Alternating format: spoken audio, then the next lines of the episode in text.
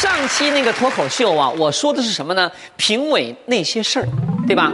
目的呢，不过是跟大家说说我这几年来做评委、做导师经历中看到的和遇到的一些事情，顺便呢，也是想排解一下多年来被人称为毒舌评委的委屈。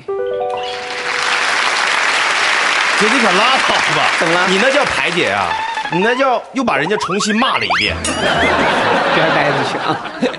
那期节目播出以后呢，观众的反响啊特别的热烈，都说节目时间太短了，听得不过瘾。好，看到观众反应这么热烈呢，我就想了，最近这两年啊，在我们电视当中啊，真人秀节目不是很火吗？是吧？但真人秀幕后的故事究竟是怎么样的呢？观众你们很少看见。比如说，这明星参加一集真人秀到底能赚多少钱？是不是特想知道啊？对吧？哎，明星之间互相撕，到底是真的呢，还是有剧本的呢？导师们在节目上喝酒是真性情呢，还是耍把式？等等等等等等。金姐我呢，这些年可以算是个半个电视人吧。既参加过类似什么《妈妈咪呀》《超级演说家》等等等啊这种室内真人秀的节目，也参加了一些室外真人秀的录制。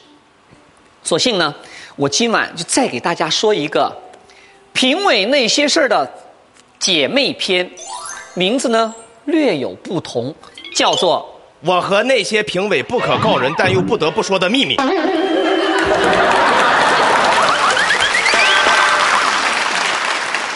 亏你想得出来啊！今天呢，我不说评委，金姐我在这里边就是来个一不做二不休，索性就让我扒开真人秀这层光鲜的外衣，看看里面有多少内幕。